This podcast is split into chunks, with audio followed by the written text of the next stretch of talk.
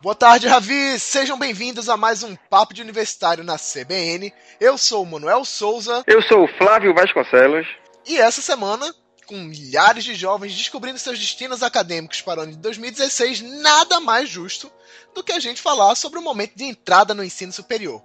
Se eu pudesse trazer um ponto de reflexão para os universitários e os em breve a ser universitários e suas famílias, é que Steve Jobs acertou muito quando ele falou para você se manter faminto e você assumir responsabilidade pela sua experiência dentro da graduação.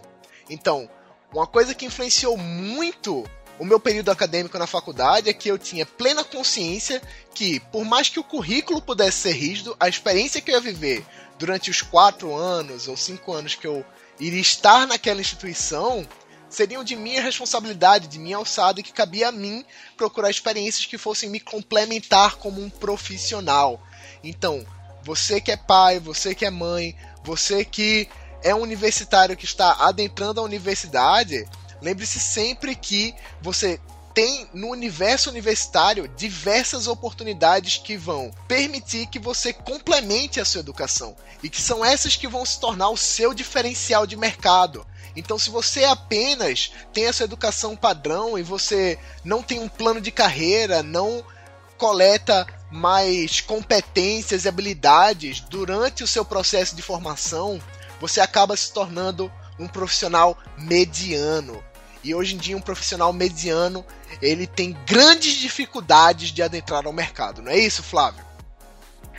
Exatamente, Manuel. Você falou algo importantíssimo Nunca me falaram isso, mas graças a Deus, eu, eu desde o começo da minha graduação, eu já tinha essa cabeça de correr atrás, mas isso às vezes não é nem culpa do jovem, né? Isso a gente vem de um modelo de educação que faz a gente nunca ser proativo. A gente sempre, sempre é reativo. Espera qual é a ordem do professor, espera qual é o assunto para estudar, espera o que é que vai vir próximo ano. A gente sempre espera e a gente nunca decide nada. Só que na faculdade não pode ser assim. Caramba, eu participei de tudo que, que podia. Eu fui monitor lá na faculdade, eu fui rapidamente do DA para conhecer o diretor acadêmico, é, fui de empresa júnior por muito tempo, né, até fui, cheguei, cheguei na Nacional, enfim. É, tive startup, é, procurei até a parte de pesquisa, não gostei muito, mas procurei entender. Então, tudo que existia na faculdade eu tentei extrair ao máximo. Porque, na verdade, é, muito mais às vezes do que a sala de aula, o que fica na gente é a experiência, é o que a gente vive realmente. O que é que você está vivendo hoje como universitário ou o que você planeja viver?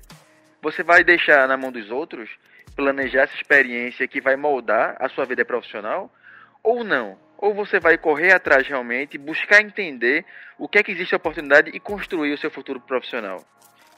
Você falou muito bem, Manuel, como o mercado está tão competitivo, né? Você que não, não corre atrás, não, não tem um diferencial, um destaque, você acaba sendo um mediano, né? Medíocre, né? Medíocre, às vezes usa errado, é estar tá na média. E ser um estudante e, consequentemente, um profissional medíocre, eu sinceramente acho uma pena, porque hoje a gente vive num mundo tão conectado, com tanta oportunidade, que dá para todo mundo buscar realmente fazer um pouquinho a mais e se destacar da multidão mas isso com certeza não vai depender do professor, não vai depender da faculdade, só vai depender de você.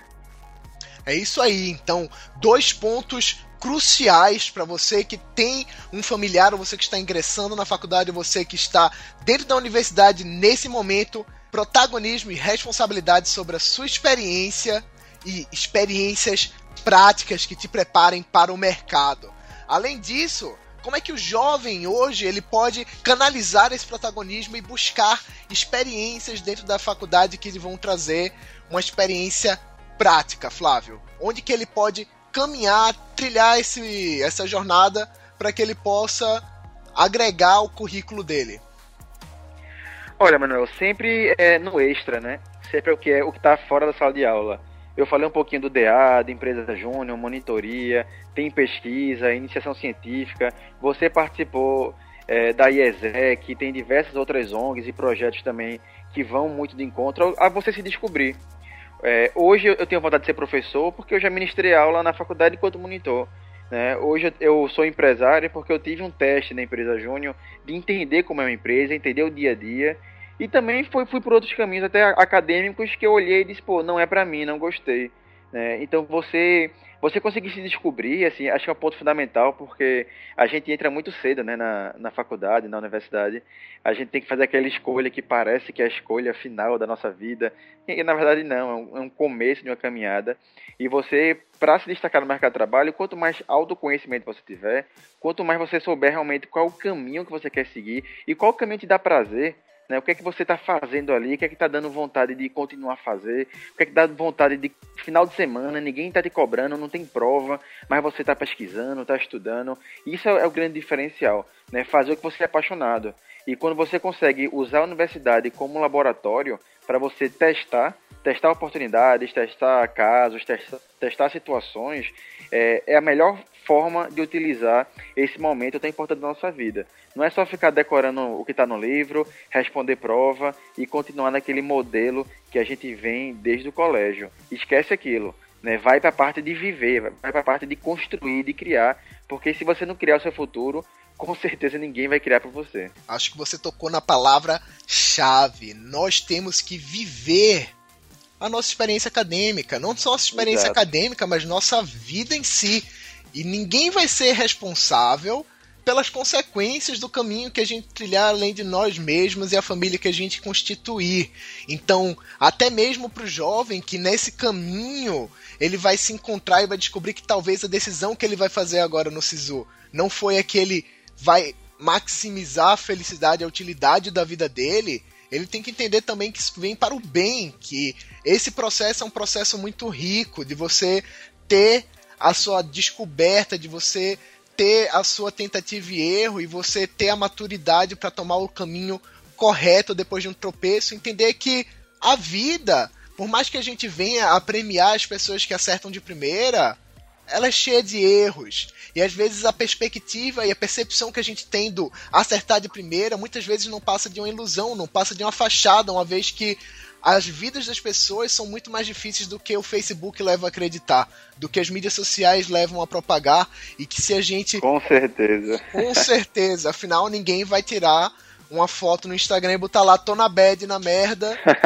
tomando sorvete e assistindo Netflix porque as pessoas gostam de partilhar os momentos bons e felizes porque afinal dá mais curtida e curtida dá mais gratificação instantânea e gratificação instantânea dá sentimentozinhos positivos, não é mesmo? Então. Pois é, no, no, no, Facebook ninguém reprova, né? Ninguém tá desempregado, não tem, não tem tristeza nenhuma. Pois é, e aí você vê, você começa a ficar preocupado com os amigos que estão com a timeline vazia, né? Porque isso nunca é um bom sinal. É verdade. Então, Flávio, eu acho que o ponto chave é realmente esse que você tocou. A gente tem que viver mais e não ficar na noia de tudo tem que ser perfeito, tudo tem que estar tá dentro do trilho, porque a vida não é um trem, a vida é uma jornada cheia de curvas e de percursos que ninguém sabe que vão fazer. Então, se a gente tentar colocar a vida num trilho perfeitinho, a gente vai ficar muito mais chateado quando ela dá uns tropeços e descarrilhadas que ela vai dar. Acho que se fecha, né, o programa? Com certeza. Mensagem mais do que aprovada. então, e basicamente é isso que a gente queria passar para você que está entrando na universidade, você que está na universidade, que tem um familiar, um amigo que está passando por essa experiência agora. A conversa vai ficando por aqui, mas continua nas nossas mídias sociais, Facebook, SoundCloud, Instagram, barra Papo de Universitário. A gente vai ter conteúdo sempre exclusivo, esperando por vocês lá. Não percam, tenham um ótimo ingresso no ensino superior depende de vocês. Ravi, é com você.